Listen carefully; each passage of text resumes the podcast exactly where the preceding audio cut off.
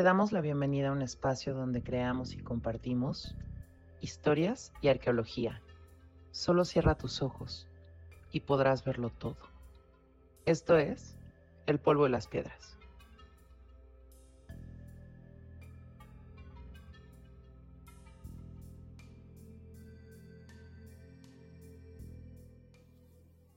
Esta historia ocurrió hace ya muchos años.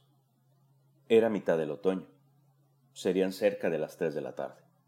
El calor era sofocante y el clima seco. Habían pasado ya varios días desde la última lluvia. Mis piernas estaban cansadas, pues acumulaban muchas caminatas previas por aquella región. Mi camisa estaba empapada en sudor.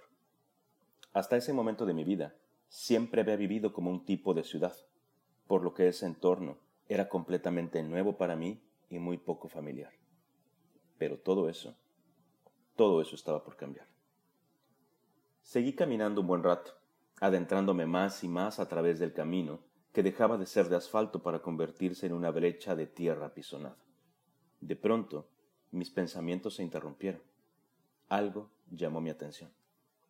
Me detuve, respiré un poco y confirmé mis sospechas. No había ningún ruido a mi alrededor, ni un solo sonido. Pensé que tal vez hasta los insectos preferían guardar silencio por el calor. Aunque no lo crean, no había mosquitos, ni uno solo.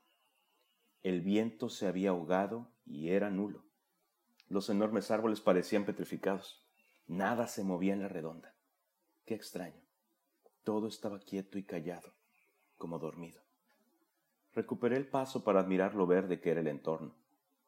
Múltiples y diferentes tonos de verde. Todos los tonos de verde que puede identificar alguien que no es daltónico. Tengo que confesarles que yo lo soy. Me dejé absorber por todos esos matices, desde el más oscuro hasta el más brillante. Por encima de mí, a más de veinte metros de altura, esos fulgurantes verdes se fusionaban con el azul pálido del cielo, que esa tarde estaba salpicado por algunas nubes fugitivas. Abajo y frente a mí, a lo largo del camino, entendí cómo esos tonos esmeraldas eran provocados por una gran variedad de tipos y formas infinitas de hojas que se mezclaban con el color marrón, el negro y a veces el gris, de un resquebrajado, seco y polvoriento sendero, cubierto aquí y allá por cientos de ramitas y hojas secas. No logré, sin embargo, distinguir el color de alguna flor. De repente, a lo lejos, el sonido de un ave rompió el silencio. Aquello sonó como un grito en la distancia, repitiendo su lamento tres o cuatro veces, según me parecía. Me detuve de nuevo, escudriñé alrededor, buscando entre las ramas de los árboles más altos, pero no identifiqué al responsable de aquel escándalo. Sin embargo, a partir de ese momento, comencé a escuchar ruidos por todas partes, por todos lados. Del mismo modo, el calor y la luz del sol comenzaron a menguar. Parecía que todo estuviera sincronizado, todo coordinado perfectamente. Fue como si la selva despertara de su aletargada siesta vespertina. Entonces, alguien más despertó. No te detengas, no es nada, reprochó una voz a mis espaldas, que nos hizo de inmediato mirar hacia atrás. Era una voz tan familiar. Pensé que ya la había escuchado antes, en otro tiempo, en algún lugar. Sí, creo que sí, pero ¿dónde? Era la voz de un niño. ¿De un niño? ¿Qué niño? Si aquí no había nadie. Solo estaba yo. Pensé de inmediato y me sentí absorbido por un miedo. Un miedo que recorrió todo mi cuerpo. Mucho miedo. Sentí miedo de saber y entender que estaba solo. Muy solo. ¡Ey! No pasa nada. Mira, es por aquí, dijo el niño en tono desesperado y emocionado al mismo tiempo. Ahora, ahora lo había escuchado de frente a mí, indicándome el camino. Su voz fue mucho más clara. No podía ver a nadie. De hecho, no había nadie. Tal vez era una toxina en los árboles. Tal vez una alucinación. La voz estaba de frente a mí o estaba detrás de mí. Pero lo más extraño fue que en ese momento dejé de sentir miedo. Me di cuenta reconocía la voz. me daba cuenta por qué dejaba de tener miedo. Mariano, apúrate. Esa voz, claro que la conocía. Era la voz de un niño que había permanecido en silencio por años. No estaba delante, no estaba detrás. Me hablaba directamente. Hablaba con mi mente. Hablaba tal vez con mi corazón. Tal vez con quien hablaba era con mi propia alma. Hasta ahora entiendo por qué me era tan familiar. Tengan un poco de paciencia. Comprenderán mis palabras.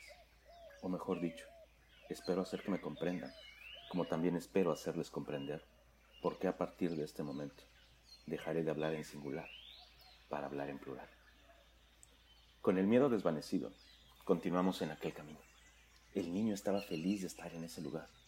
Era un niño al que le gustaba explorar los cerros, el bosque, los arroyos, que jugaba a imaginar aventuras, caminar entre los maizales y que no se espantaba de seguir por senderos que no lo eran. Era un niño que no medía el peligro, pero que siempre tuvo cuidado. Un niño que como todos los niños tenía muchos sueños, pero tenía un sueño en especial. Un sueño que quería hacer realidad cuando fuese grande. Un sueño que había sido abandonado. Ese niño, ese pequeño cómplice, había estado dormido por años. Ese viaje lo había despertado. Tal vez fue la magia de aquel lugar, la misma magia que ahora lo hacía sonreír, emocionarse y disfrutar de la aventura de explorar. Era un intrépido por naturaleza. Estaba tan entusiasmado por acompañarnos que decidimos que él tomara las decisiones. Seguramente se estarán preguntando, ¿pero a quién se le ocurre? ¿Cómo un niño va a tomar las decisiones?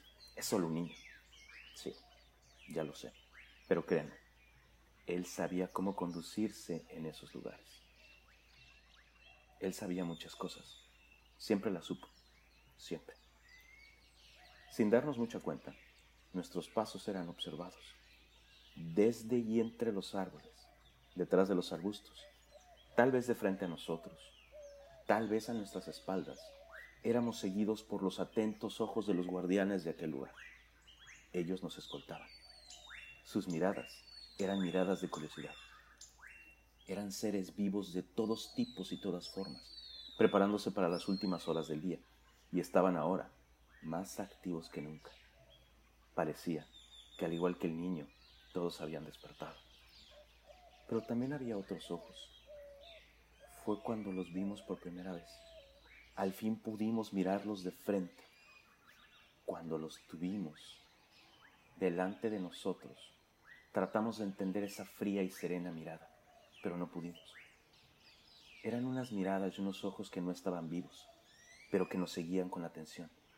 Miradas silenciosas grabadas en un eterno recuerdo de hace siglos, pero que aún hoy vigilan lo que un día fue suyo. Pasamos frente a varios de ellos y nos dimos cuenta que no podíamos escapar de su serio e imponente semblante. Eran enormes, eran los grandes señores de otro tiempo y aún estaban de pie, como esperando. Parece un gigante, ¿verdad? dijo admirado el niño enfrente de uno de ellos. Tal vez lo fueron.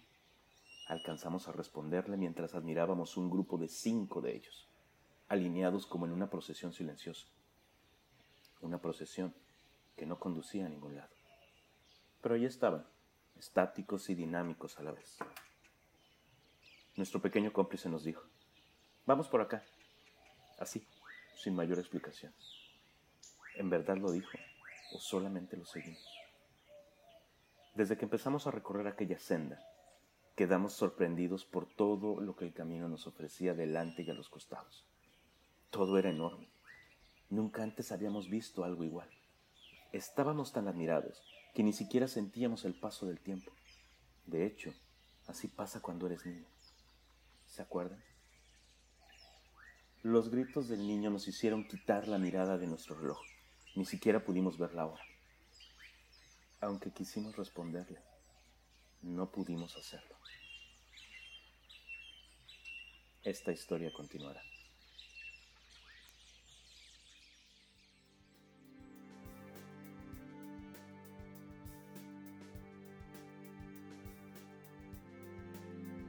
Gracias por haber imaginado y compartido tu tiempo con nosotros.